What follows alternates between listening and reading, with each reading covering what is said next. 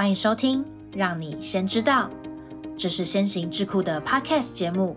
我们将和你分享有关职场趋势、数位转型、数位分析与商业管理等相关议题。如果对我们的主题感兴趣，欢迎留下你的想法，别忘了分享给你的亲朋好友。请戴好你的耳机，我们的节目即将开始。大家好，欢迎收听《让你先知道》，我是主持人 Dylan。在 EP 十的时候，我们聊到如何有效解套负向沟通，改善压力行为。双方如果都陷入负面情绪沟通的时候，你应该踏出改善沟通关系的第一步，这个是非常关键的。那我们这集要谈什么呢？其实有很多 HR 的朋友都告诉我们，甚至都在抱怨：哇，这一两年的招募真的是越来越难，投履历的人数大幅下滑之外呢，好不容易找进来面试。却往往担心找进来的不适合这份工作，究竟面试的沟通过程到底还管不管用呢？我们再次邀请到国际职场教练 Kira 老师来为我们分享如何在面试过程中更精准的判断面试者的沟通行为。那么欢迎 Kira 老师。嗨，嘉伟好，大家好。Kira 老师，呃，我身边的 HR 朋友啊，真的非常非常多人都在抱怨，人真的好难找。少子化吗？对，那这边想要问的是说，其实 HR 他们的工作平日就要看大量的履历，而且还要排很多很多的面试。那排完面试之后呢，还要再去找用人单位的主管一起来面试。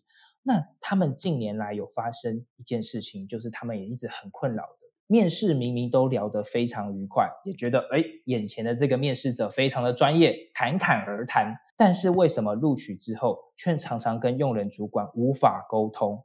而且长期下来呢，虽然他们已经习惯了，但一直觉得都没有在同一个频率上面。那到底是发生什么事情了呢？嗯，我们在面试的时候，其实传统面试我们一定会去看他的职能跟这个职位是不是配合的嘛，然后还有比如说他的。嗯，热情啊，他的企图心啊，他对公司的了解啊，他是不是很认真想要找这个工作这样子？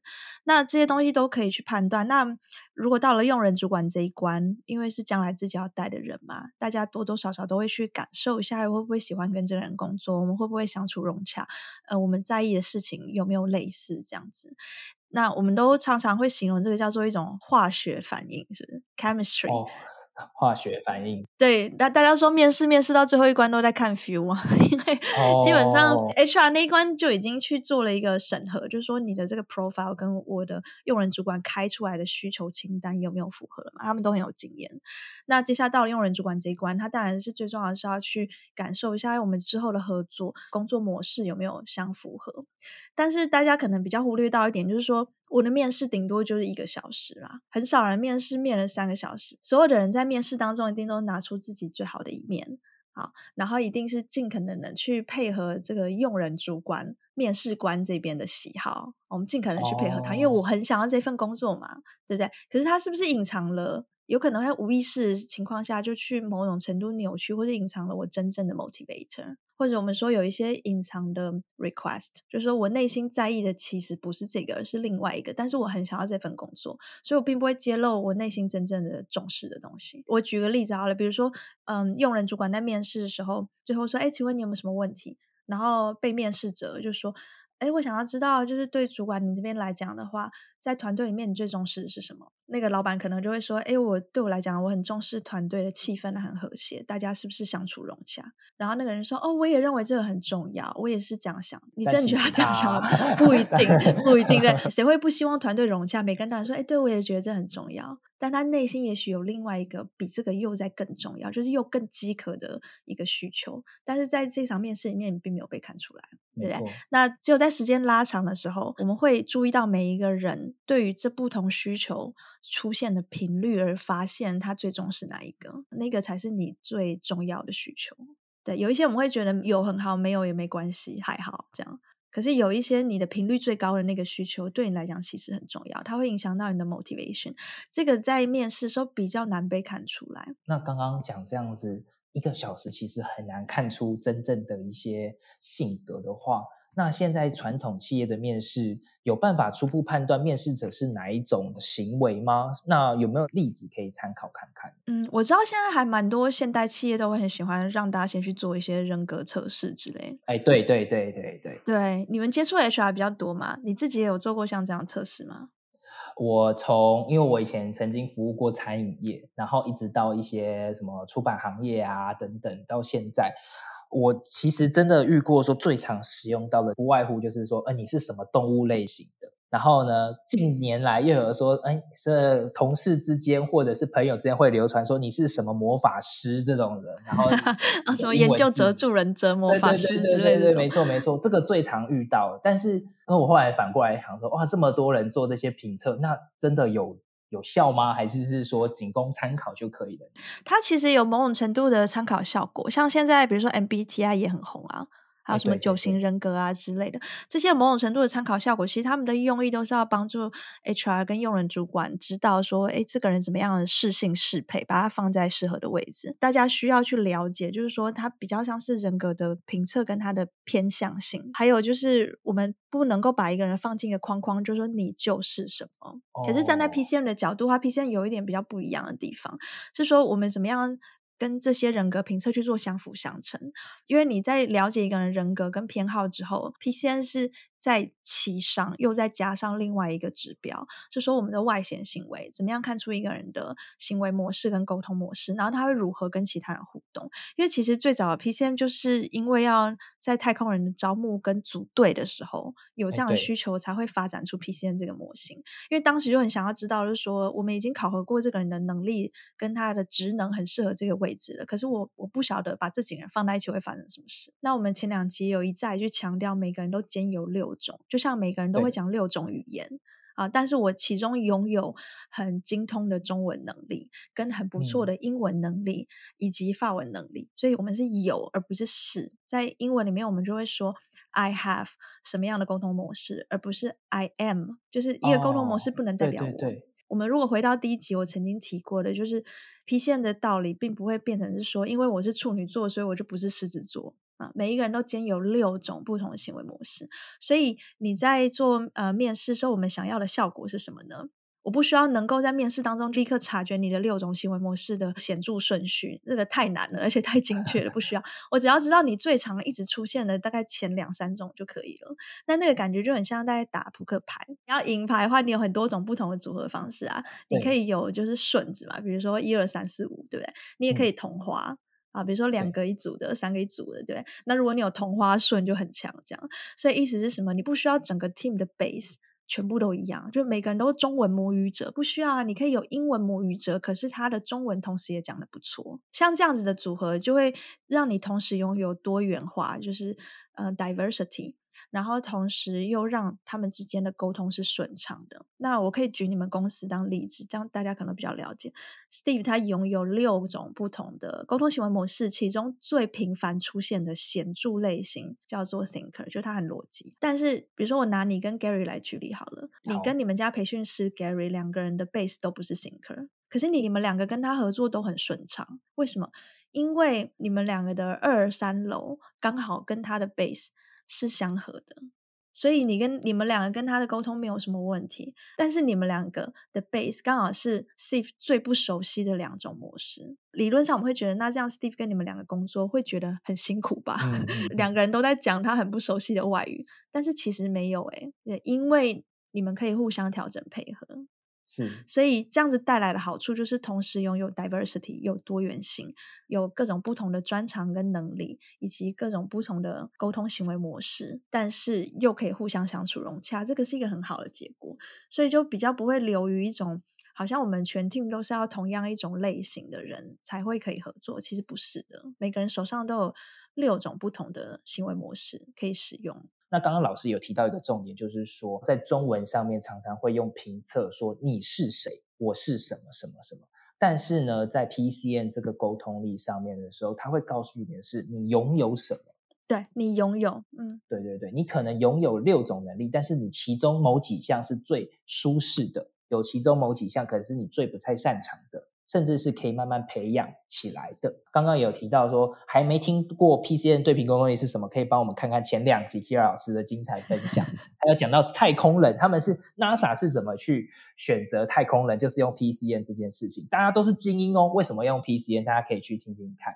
那最后呢，有提到说 Steve 他其实是我们公司的创办人暨执行长。那他本身是一个需要逻辑、需要告诉他数字等等的人，但是呢，我跟 Gary，因为我们两个其实最舒适的一个沟通模式呢，一个是很喜欢天马行空、乱幻想的，一个是非常幽默，然后讲话都非常热情、很嗨这样子。那这种时候呢，我们三个如果在同一间公司，他是我们的老板，我们是不是就不适合了呢？或者是没有办法一起工作了？其实 Kira 老师告诉我们，并不是哦。其实呢，我们的第二层，就是我们舒适的第二层，都有一个叫做 Thinker，就是都能同时间用我们比较适合的方式，一起来用 Thinker Base 这个方式来做沟通，就可以比较顺畅。你们三个那个情况，我们可以。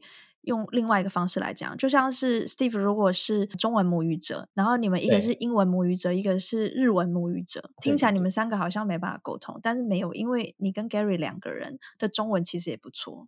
哦，所以你们三个可以用中文的沟通。对对，Steve 跟你们沟通久了，跟你们合作久了，他也开始对英文跟日文有兴趣，说：“哎，这两个人很有趣，哎，怎么常常有一些跟我不太习惯的反应，或是我我带着这种正面欣赏的心情，我也开始能够体会你们的世界，所以他也开始学英文跟日文，然后他也在进步。”这个就是 P C N 带来的一个比较正面的效果。回到面试 recruiting 的时候，我们在招募的时候，我们比较想要知道的是，他今天要招募这两个主管进来，他不需要是中文母语者，但只要讲的还不错就可以了。所以通常我们关心的是大概下三层。就是 P C N 就很像一栋六层楼的大楼，每个人都有六层楼，最底下的一楼到最上面的六楼，它就是一个排序。然后从我们最熟悉、最优势的沟通行为模式，到我们最不熟悉、最挑战的沟通行为模式。所以一二三楼如果里面已经有互相重叠的，理论上没有太困难。那我们就是一个互相配合嘛，像我们上一集有讲说，沟通要能够沟通的好，最主要都是来自于我自己想不想要去适应其他人。刚刚 Kira 老师有提到，PCN 对比沟通力能提供我们一个判别的方法，但是今天如果我们面对的面试者，假设呢他是一个。嗯，成绩非常好啊，顶尖大学或顶尖企业转职过来的，做足了非常多的功课，因为他可能准备很充分，他想要表现出他最有积极的那一面，最有态度的那一面，然后可能他可以从面谈过程中什么话都可以配合。那这样的 PCN 对皮沟通力是否也适用呢？他准备很充分，在一个传统的面试里面，比较有经验面试者可以感觉到他是准备出来的。不妨碍这个人真的很优秀哦，啊，他愿意准备是好事嘛？对，我们可以感觉到他是准备出来的。但是有一件事情是你准备不了的，是就是每一个人他的惯用沟通行为模式，就好像我们第一集有说过，戴了一个不同颜色的眼镜，就同一个 message，好，同一个沟通的内容，你会从哪一个角度切进去？你是从资讯的角度，还是价值信念的角度，还是情绪的角度，诸如此类，还是行动的角度？对，那这个是一个频率问题，就是他再怎么样去配合那个面试官，可是整体一个小时的面试下来，频率最高的那个还是没有办法假装。就是我们当然一定会去配合别人，比如说我在交友在跟你聊天的时候，我也不会一直就是死板板的都在讲一些很逻辑的事情。举例来讲，对，可是你还是会发现，在跟 Kira 录 Podcast 的时候，我一直在丢 information。这个是频率最高的。我有的时候会去讲我的主观意见，有的时候我会讲 information，有的时候我会跟你开玩笑。是，但是整体听下来，你会发现 Kira 丢最多的不是资讯，就是主观意见，因为这两个刚好是我拥有这两个最显著的。呃，行为模式哦。如果我要假装自己的话，是可以的啊。但是在我很轻松跟你聊天的情况下，你会发现这样子整整集 podcast 听下来，我听到最多是 Kira 来给咨询，Kira 来讲他自己的这个呃主观意见。哦，所以还是会有一些蛛丝马迹。然后，如果受过 PCN 对平沟通力训练的话，你是可以发现得到。我们没有办法把它的六层楼直接画出来，就是一个面试这是不可能的，还是要去做一个比较精准的评测。但是你已经可以发现最显著的一到两种。会出现。好，我们想要发现这些事情，并不是为了把这个人刷掉。对，我们现在不是一个 就侦探，还是是要判人家？对，这不是拿来筛选哦，而是说，当我发现这件事情，我可以更进一步的去开始观察。OK，那他最常出现的优势是什么？这样我们可以很快发现这个人的专长和优势。举例来说，如果你遇到一个人，他在沟通的时候，呃，思考非常的跳跃，然后他的情绪起伏很大。我讲的不是负面情绪，而是你会感觉到那个情绪的能量在里面。然后他在跟你沟通的时候，他可以显得好恶比较分明。哦哦哦，就是你如果问他说，请你举个例子，你做过最棒的一个 project。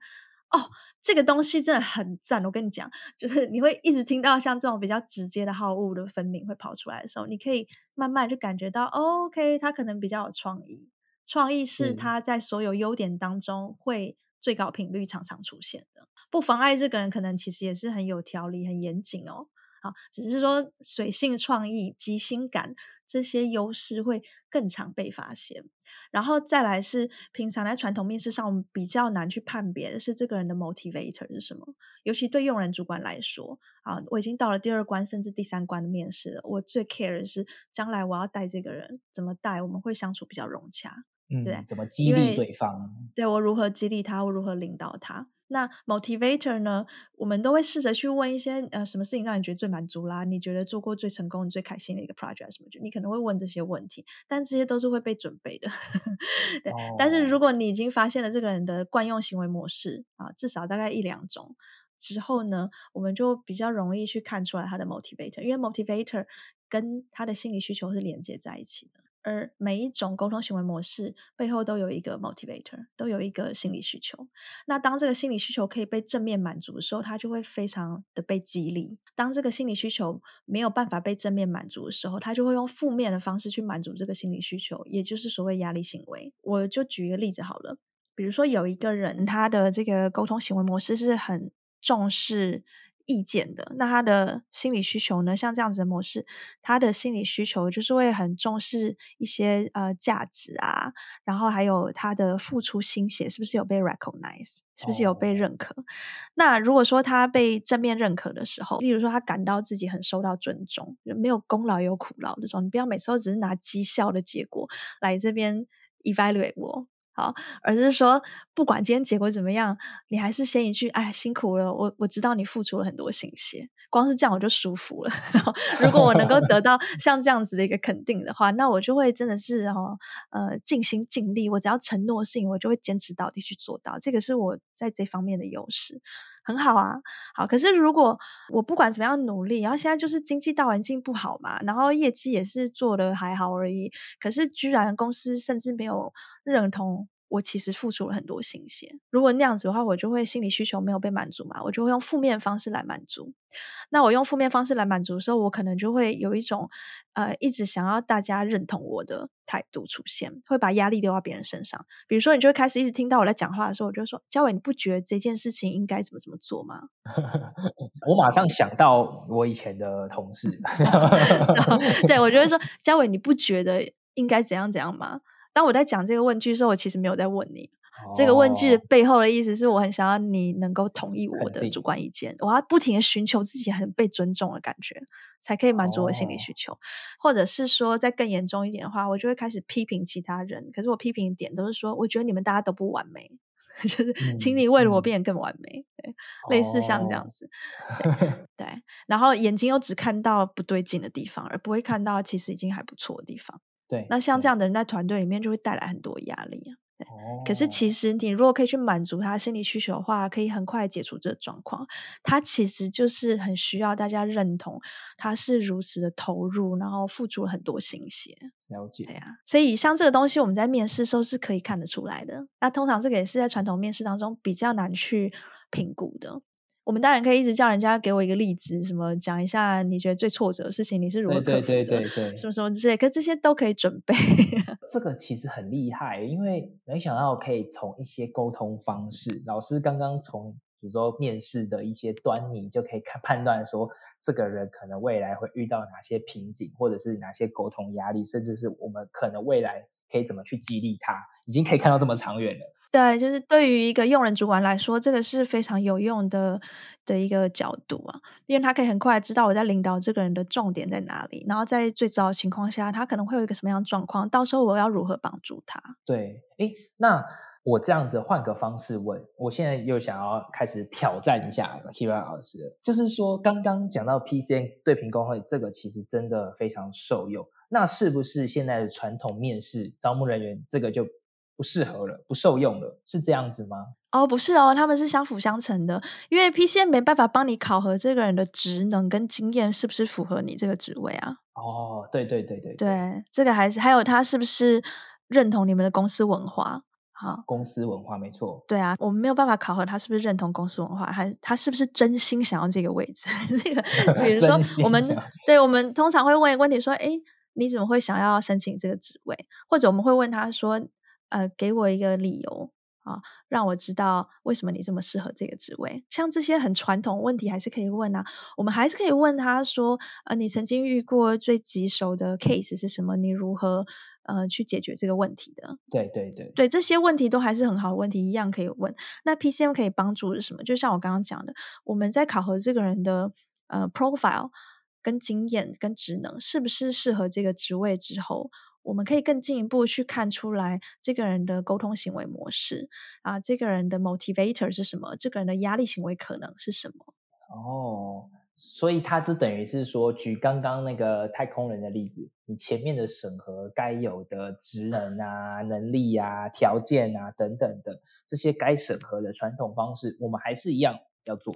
然后对应 PCN 对比工位是可以帮我们再筛选出，如果他们可能在组成一个团队，面临沟通压力的时候，他们可以怎么去解决这个问题。所以这个有别于传统来说，我觉得非常加分的一个效果。对，它是一个很加分的效果，就是它会帮助你看见我们原本具体上看不到的东西，CV 上看不到的东西。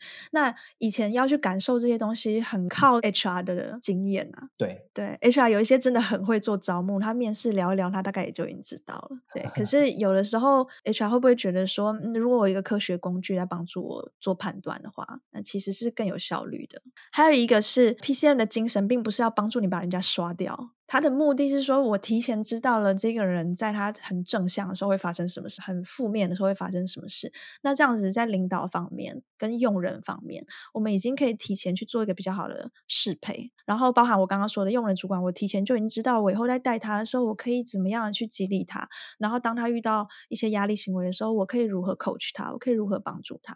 这个都是在领导方面很有用的。而且就是我们可以提前知道我怎么样子维持我团队的这个多元性。呃，我可以再补充一点，就是说，P 线精神并不是要让大家去招募一些跟你都很像的人。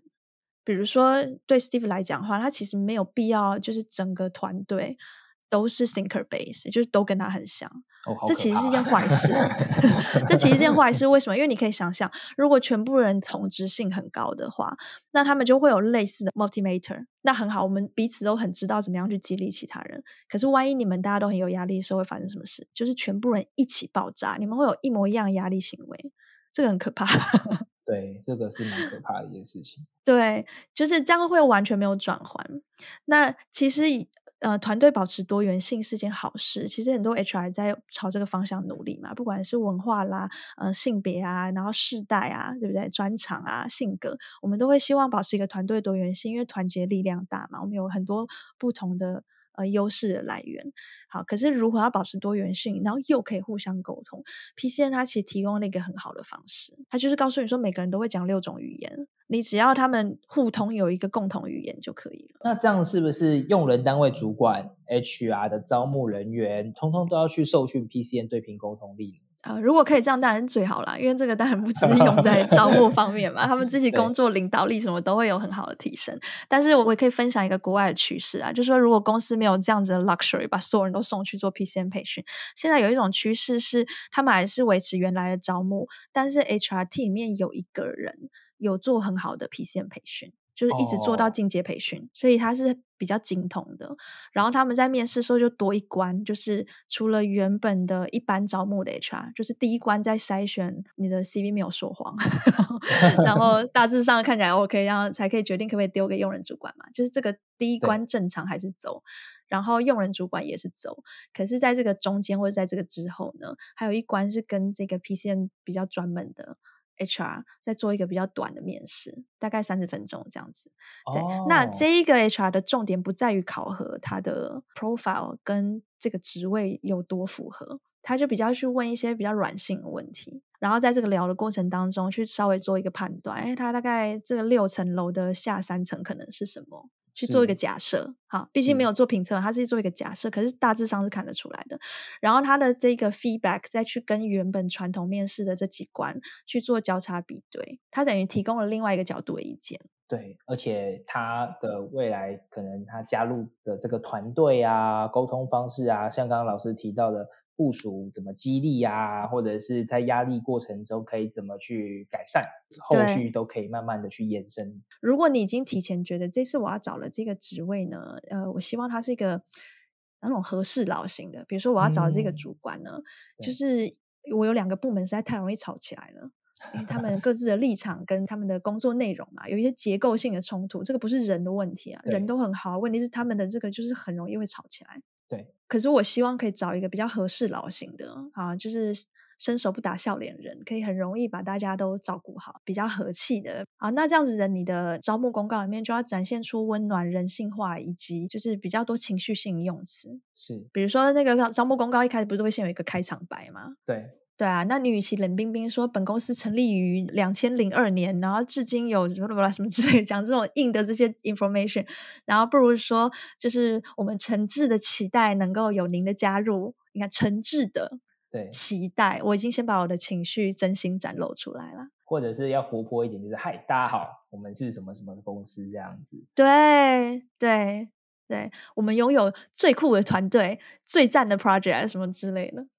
那这样你可能就会比较容易对一些呃，你想要比较随性型的、自由自在、奔放的灵魂，就比较容易 看到你这样子的公告，他会觉得哎，这个有有 feel 哦，好像在跟我讲话这样子。哇，这个今天收获超大！今天如果 HR 听到这一集的话，应该是真的收获很多，相信可以帮助大家在招募的过程中有一点点的收获。对对，那我刚刚意思也不是说你为了要写一个比较呃软性、有情绪的，然后有人性温暖的公告，你就写的像琼瑶小说，不是？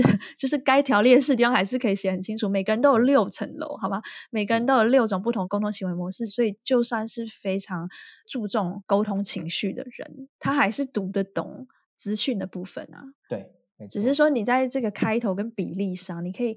多去加一点点这样子的调味料，然后让他觉得你在跟他讲话。OK，了解。对，就是我知道很多呃招募公告，我们都是制式的模板拿过来 update 一下，又再出去了。对对对，对啊，对。但是其实，如果当你了解到每个人都有六种沟通行为模式，世界上有六种不同的惯用沟通行为模式的时候。啊，其实你可以用这个稍微去调整一下，所以我这就是为什么我们在第一集时候就讲说，PCN 的应用范围很广。你看行销部门的同仁在想他的文案的时候，他就已经可以想到这件事情：我怎么样一个广告出去，六种人都看得懂。所以里面其实会包含了六种不同的内容嘛，对不对？或者六种不同的诉求点啊。所以同样你在招募的时候，如果你已经提前知道你特别想要，比如说那个主观意见策略很强的人，还是是要很逻辑、很严谨的人，还是你是想要很就是合适劳型的，然后很会去牵起人际关系的人，对你已经事前知道你想要怎么样子的软实力跟人格特质了，那你的招募公告就要讲到他心坎里啊。哇，我们在文字上的沟通，其实像刚刚讲到一零四这样的方面的细节，我们都可以在里面去做不同的优化，然后呢，去找到可能最适合的人才。对对对，其实不只是那个招募广告啊，就像我刚刚讲，如果你已经想要找一个很会建立人际关系，然后比较温暖的性格的人，然后合适老型的，好。那这样子，你在迎接他来面试的那个当下，你也可以在你的言行举止上展现出让他感到很受到吸引的样子。比如说，与其来说“哎，你好”，然后握个手就说“哎，请坐哈”，呃，我们先来谈一下这个那个，然后我大概今天有一个小时的面试时间，可以吗？这个对某一些人格类型人会觉得很棒，就是很有效率，对，然后很清楚，对。可是对于你刚刚想要找这种比较呃重视人际关系的人，一来我们第一件事情是先喜欢他跟。关心他。一来第一句话可能就是说：“哎，刚刚路上还好吗？哎，很高兴见到你，终于见面了。”他一听说：“哦，这公司真的 好温暖哦。”对啊，一来就说：“哎，你好，很高兴见到你。哎，我们终于见面了。哎，请坐，请坐。要不要一杯茶？我帮你倒杯咖啡。”哦，然后我们再开始嘛。因为现在我们都说招募人才不容易啊，好的人都是别人家的，对不对？那我 我们的面试流程可以有一个优化，你已经知道你想要怎样 profile 的人哦，除了刚刚的一零四面试过程之外，一开始的那个进来的招呼，也可以再去透过 PCN 的方式来去做微调。对，那如果说来的这个人对你刚刚这种表现很无感，他有一点。显露出你现在是在浪费时间的感觉，所以那你就知道，哎，好像没有对齐。对对，我们可以先假设，会不会其实这个不是他最主要的沟通行为模式？对。那严格讲起来，你一开始在读他的那个 motivation letter、cover letter 的时候，也已经看出来了，因为一个人的文字跟他讲话一样啊，你会看到他最惯用的用字遣词、最惯用的切入角度是什么。我们在读那个时候就已经有一点感觉了，就是很多细节其实我们可能都有做到。但是可能就是没有意识到说哦，我现在用的这个是可以再去做不同的调整。对，所以其实总结来讲，HR 他在出那个招募公告的时候，就已经可以针对某一种人格性格这个沟通行为模式去做设计。那他就会特别容易跟那些人的沟通行为模式是对平的。那些人比较能够很好的去消化他的这个招募公告。然后再来是你一开始收到 CV 跟。Cover letter 的时候，你光是在读它，不管是自传还是 motivation letter 还是 cover letter，它的用字遣词跟它叙述的方式，你其实已经大概可以看得出来，它最显著的可能会是什么，可能是什么，对不对？你带着这个假设，你在迎接他的时候，你就可以重新印证这件事情了。所以，并不是真的是在面试那一场，我才要赶快来检查这个人的行为模式跟我们的团队会不会相处融洽。我们从一开始收到他所有的东西的时候，我们就大概可以感觉到。对，同时这个 HR 他用 PCN 当然不会只用在招募上啊，包含了就是人员培训啊，然后怎么样去激励啊，因为他们也是 business partner 嘛，就说接下来呃这些员工我们怎么样去陪伴他们的职业发展啊，在公司内部的这些调动啊，啊什么样的员工跟哪一个 team 的老板可能会比较合啊之类，这些他都可以稍微去做一些他这方面的判断跟 feedback，然后还有包含了长期的员工留任，员工留任跟 motivator 很有关系。那像这些长期的优秀的员工留任和发展，像这样的一个 HR，在他们整个公司的人才配置计划里面，他的意见就会变得很重要。是，所以这是一个经济考量底下会出现的一个趋势，就是说我们没有全部人都送去做培训，可是 HR team 面至少有一个是可以在这个方面去做一些 feedback。没错，那其实先行智库啊，我们其实在不断的成长过程中也蛮。苦恼于招募人才的，找进来的新人完全水土不服，这也是我们最怕的。尤其这个是很多中小企业最怕的问题。他们呢找错人所承担的风险其实更大哦。这里呢，我们也有特别请 Steve 执行长 Steve 分享一下他在招募过程的心得。而且呢，他学了 PCN 对皮沟通力之后呢，他在面试过程中到底有哪些帮助？我们等一下收听这一段的录音。大家好，我今天想跟大家分享一下我如何使用 PCN。我在还没有学这套课程之前啊，其实我有我自己习惯的招募方式，因为我过去是在科技业服务，所以呢自己有一些用人跟面试的方法。但后来创业之后呢，我们就开始导入一些测评工具，像人力银行。但是这些工具呢却越看越模糊。但学了 PCN 之后，我觉得非常适合我，而且也非常好上手。为什么呢？它是一种科学化的沟通方式。举个例子吧，像我自己是属于 thinker，这就是我很习惯的沟通方式，所以我可以二十四小时都用这样的方式来和你沟通。那 thinker 呢，它有个特质，就是他喜欢用大量的事实跟资讯跟你做对话的交换。但有一些人呢，却不是我擅长，比如像 rebel 或者是 promoter。那其实每一个人都有自己习惯的沟通方式，但不代表你没办法和其他类型人沟通。所以上了这堂课之后，我发现原来每一个人都可以坐电梯坐到第六层，也就是你所不熟悉的那一层。那不同面向的人，他其实有一些惯用的口头禅，或者是他一些惯用的说话方式。那我在面试过程就发现很有趣的现象，也就是一个人没办法在长时间去表现他不习惯的方式。而过去我没有在学这套面试技巧，我发现有时候会误判。因为有一些隐性讯号我没办法去做察觉。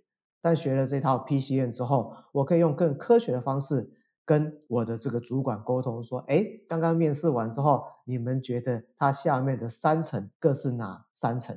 那我们就会辨识一下，说：哦，原来我们都认定它是属于什么样的沟通模式，而我们现在在这样不同的部门的团队中，大家又是属于什么样的性格？因为有一些性格的人在沟通上面可能会冲突，但是有一些人呢会非常的融洽。透过这套 PCN，我可以更精准的去找到最适合公司的人。其实，在招募的过程中，不是找最优秀的人，而是找最适合你的人。所以，在这套 PCN，让我学习到非常多有用的技巧，也非常真心推荐你一起来和我学习 PCN。讲到这么多 P C N 对比沟通力，对于在 H R 招募或者是用人单位主管，他们在判断说这个人才适不适合我们的时候呢，其实他已经在我们的招募一开始，甚至是在一零四一开头的时候，最有可能帮我们找到适合的人才。那今天呢，再次非常感谢 Kira 老师跟我们分享了这么多有关于 H R 招募。以及找到适合人才的这个方面，那相信呢，大家应该可以收获满满。那我们今天呢，这时间就到这边，先感谢大家的收听，那我们下次再见喽，谢谢 Kira 老师，拜拜，拜拜，谢谢你今天的收听。如果喜欢今天的内容，按下订阅就不会错过我们的下集节目。也欢迎透过资讯栏的 email 分享你的观点，将有机会成为我们下集讨论的主题。